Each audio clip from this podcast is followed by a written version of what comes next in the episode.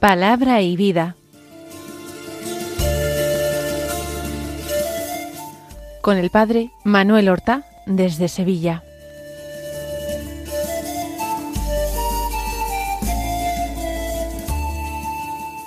En el nombre del Padre y del Hijo y del Espíritu Santo. Amén.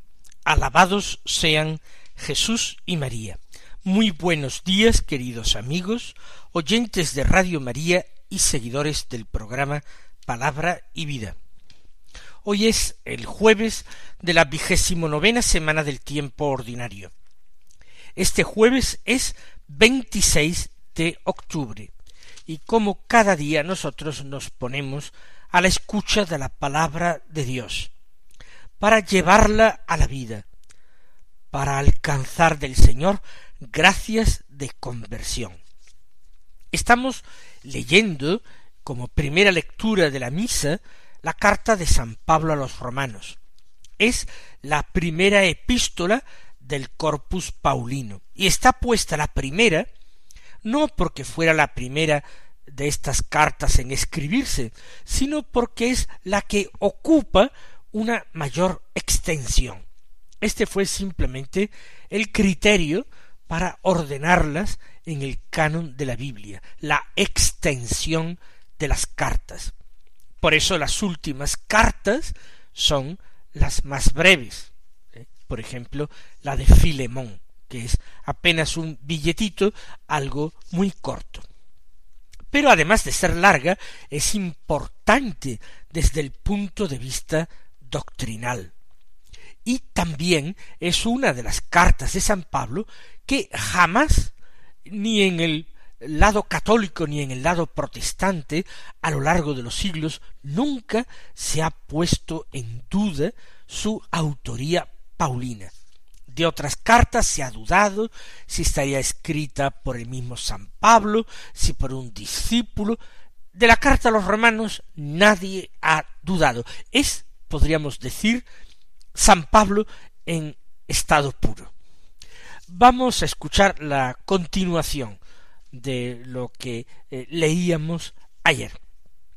Hoy nos situamos ya en el capítulo sexto, del que tomamos los versículos 19 al 23 que dicen así, Hermanos, hablo al modo humano, adaptándome a vuestra debilidad natural lo mismo que antes ofrecisteis vuestros miembros a la impureza y a la maldad, como esclavos suyos, para que obrasen la maldad, ofreced ahora vuestros miembros a la justicia, como esclavos suyos, para vuestra santificación. Pues cuando erais esclavos del pecado, erais libres en lo que toca a la justicia. ¿Y qué fruto obteníais entonces? cosas de las que ahora os avergonzáis, porque conducen a la muerte. Ahora, en cambio, liberados del pecado y hechos esclavos de Dios, dais frutos para la santidad, que conducen a la vida eterna. Porque la paga del pecado es la muerte, mientras que el don de Dios es la vida eterna en Cristo Jesús, Señor nuestro. Continúa San Pablo exactamente como terminó ayer. Es la misma idea. Libertad, esclavitud. Esclavos del pecado, esclavos del mal, en definitiva esclavos del demonio, en un camino que conduce a la muerte. Ahora Pablo comienza diciendo hablo al modo humano adaptándome a vuestra debilidad natural. Es decir, él está tratando de buscar ejemplos, comparaciones que puedan ser entendidas. Se pone al nivel de los cristianos más sencillos. Y repite la misma idea. Lo mismo que ofrecisteis vuestros miembros a la impureza y a la maldad como esclavos suyos. Vuestros miembros son los miembros del cuerpo, evidentemente, pero se refiere a toda la orientación de la vida, a las decisiones tomadas, a los apetitos, a las pasiones. Uno ha ofrecido su vida en servidumbre a estas pasiones, a la impureza, a la maldad. Se ha hecho uno esclavo de todo esto, pensando de esta manera alcanzar la felicidad, porque todo ser humano que no padezca un trastorno grave en su psicología, todo ser humano busca la felicidad, todo ser humano busca el bien, todo ser humano busca la belleza.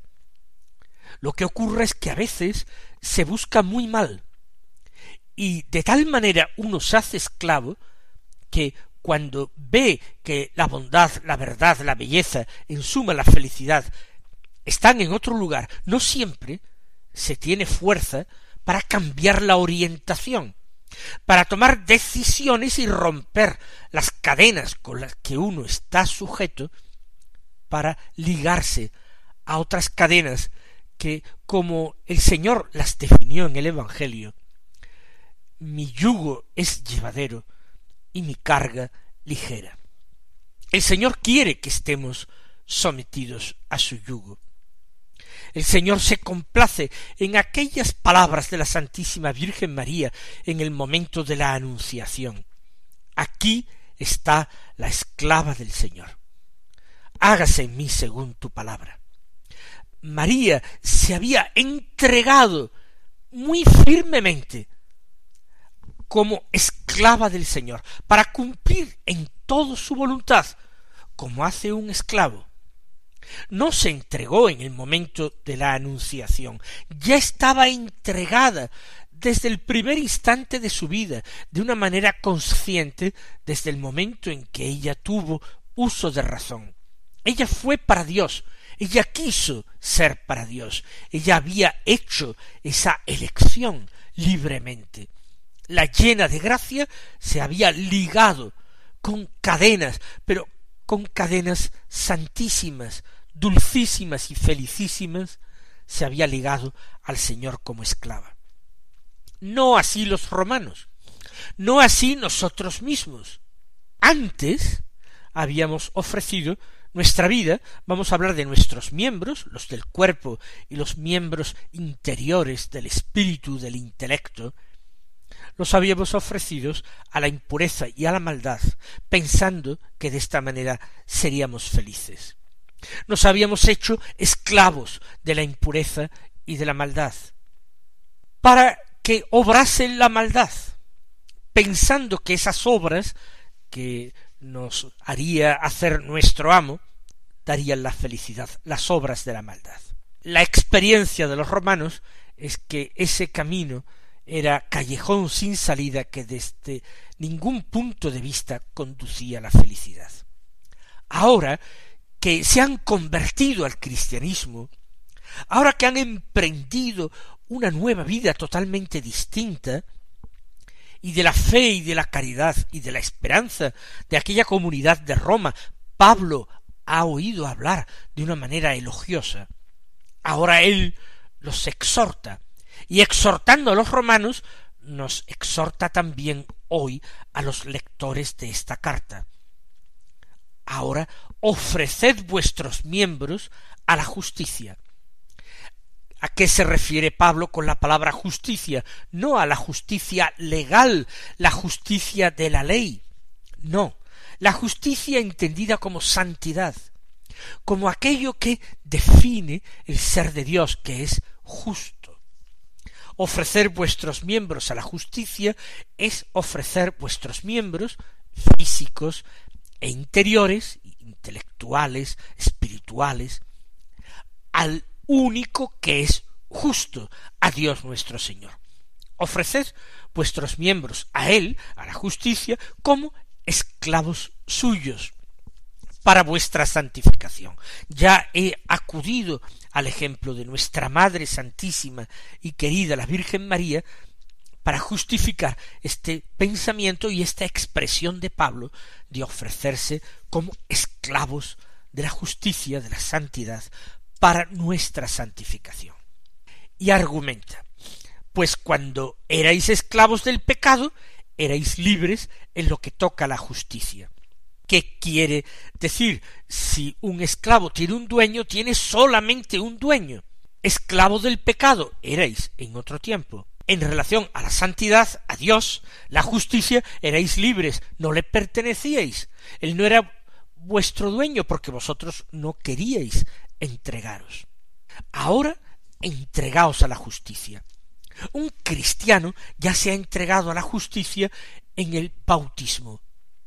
Se va a entregar a Dios, a la santidad, en cada sacramento que realiza. Cada vez que escucha y obedece a la palabra de Dios, se está entregando a Dios como a su Señor y a su dueño. Y escuchamos la palabra de Dios cada día como el siervo fiel, que escucha lo que su amo quiere decirle para ponerlo en práctica apenas lo oigo, con diligencia, con prontitud. Nosotros también podemos renovar nuestra consagración bautismal, consagrándonos al Señor.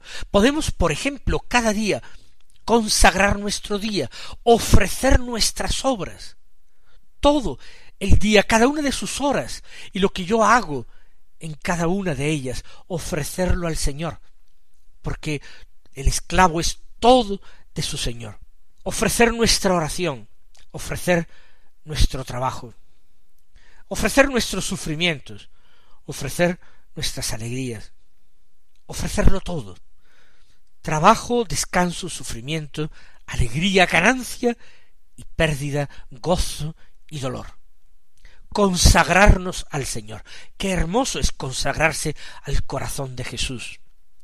Qué hermoso es consagrarse al corazón de Jesús por medio del corazón inmaculado de María. Porque consagrarse al inmaculado corazón de María es ya consagrarse a Jesús a través de ella.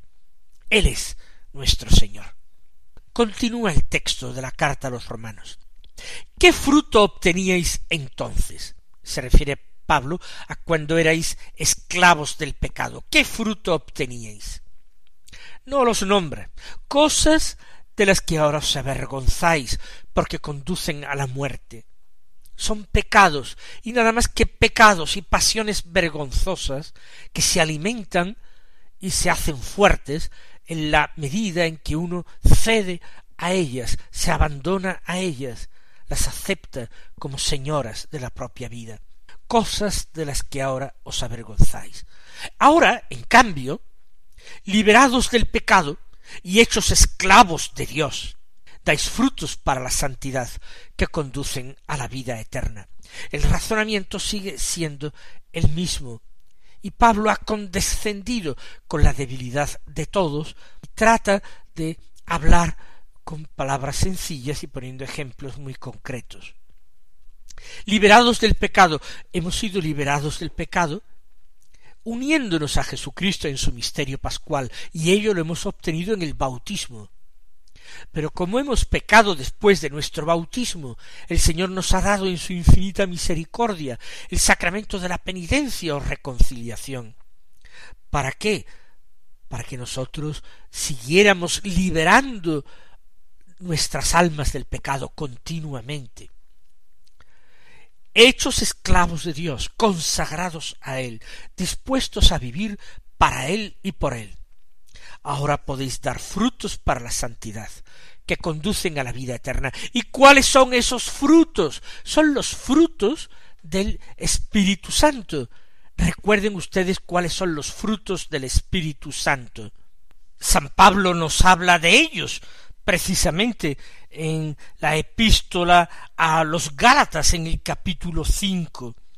Son doce los frutos del Espíritu la caridad, el gozo, la paz, la paciencia, la mansedumbre, la bondad, la benignidad, la longanimidad, la fe, la modestia, la templanza, la castidad. Dice San Pablo en la carta a los Gálatas que contra tales cosas no hay ley.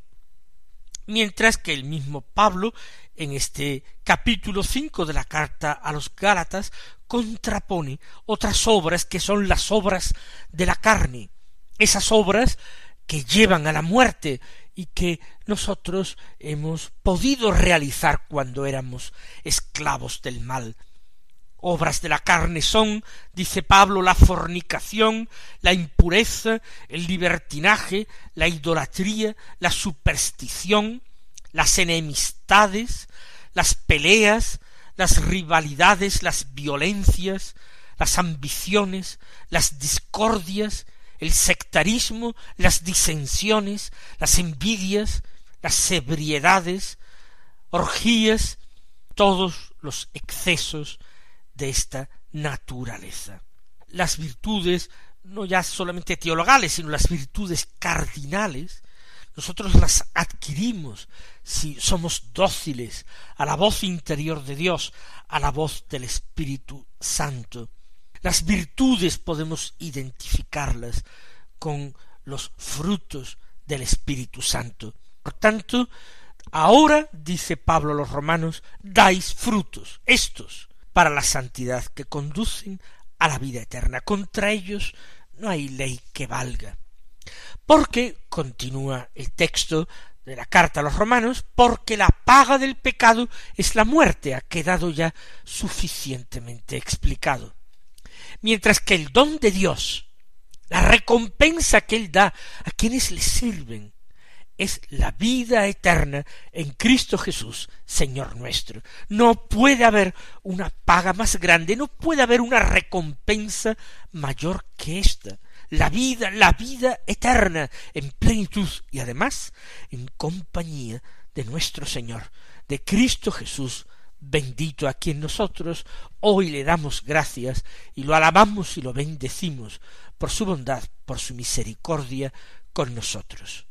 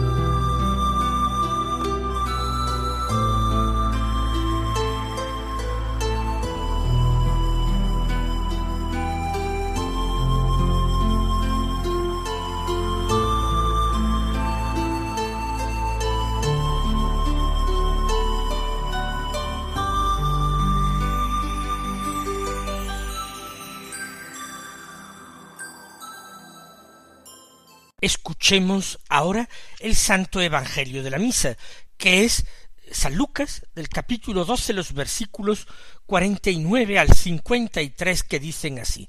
En aquel tiempo dijo Jesús a sus discípulos, He venido a prender fuego a la tierra, y cuánto deseo que ya esté ardiendo. Con un bautismo tengo que ser bautizado, y qué angustia sufro hasta que se cumpla. ¿Pensáis que he venido a traer paz a la tierra? No, sino división. Desde ahora estarán divididos cinco en una casa, tres contra dos y dos contra tres. Estarán divididos el padre contra el hijo, y el hijo contra el padre, la madre contra la hija, y la hija contra la madre, la suegra contra la su nuera, y la nuera contra la suegra. Jesús se expresa de una manera vehemente al comienzo de este Evangelio. Él está entregando su vida cada día por los hombres. Él está dándose a sus discípulos con una predicación continua, a tiempo y a destiempo, realizando signos, es decir, milagros extraordinarios, manifestando con ellos que Él es el Mesías enviando por Dios, y también significando con estos signos con estos milagros, qué es lo que Dios quiere, qué es lo que el hombre puede esperar de Dios. La vida, porque la inmensa mayoría de los milagros de Jesús son signos de vida, de vida abundante, de vida en plenitud, de vida de vuelta restaurada. Pero frente a todo eso él encuentra por parte de muchos indiferencia, por parte de otros clara y franca hostilidad, enemistad, y por parte de los suyos, de los más allegados, los que pueden llamarse discípulos, también hay cierta frialdad. Siguen a Jesús, pero no lo siguen de todo corazón, murmuran a veces entre ellos, dudan, desconfían. Recuerden cómo, después de sus palabras en la sinagoga de Cafarnaún, su discurso del pan de vida, cuando les habló del pan que les daría infinitamente superior al pan que dio Moisés al pueblo hambriento en el desierto, el maná, ese pan que era su carne, que era su cuerpo y su sangre, su carne y su sangre. Muchos de ellos, de los discípulos, dijeron duras son estas palabras, ¿quién puede oírlas? y dejaron el seguimiento, se apartaron de él. ¿Cómo no lastimaría todo esto el corazón del Señor? ¿Cómo no tendría su corazón agobiado realmente y aplastado por esta indiferencia, frialdad y desconfianza de los hombres? Por eso empieza el Evangelio de hoy con esta frase He venido a prender fuego a la tierra cuánto deseo que ya esté ardiendo. El Señor viene a inflamar a los hombres, viene a prender con su fuego todos los países, todos los estados, todos los tiempos y los siglos de la historia de los hombres. Y el deseo más ardiente de su corazón es que ya hubiera prendido totalmente que estuviera ardiendo. El Señor también conoce la muerte con que se va a ofrecer por la salvación de los hombres. Habla de un bautismo. Con un bautismo tengo que ser bautizado. Y qué angustia sufro hasta que se cumpla. Esta es la pasión del corazón de Cristo. Esto es su tormento y al mismo tiempo su deseo más fuerte y previene contra un aparente buenismo o pacifismo. ¿Creéis que he venido a traer paz a la tierra? No, he venido a traer combate, lucha y desunión, porque por causa mía muchos hombres se enfrentarán.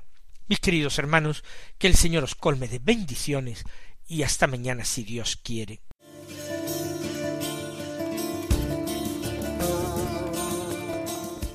Han escuchado en Radio María Palabra y Vida, un programa que dirige el Padre Manuel Horta.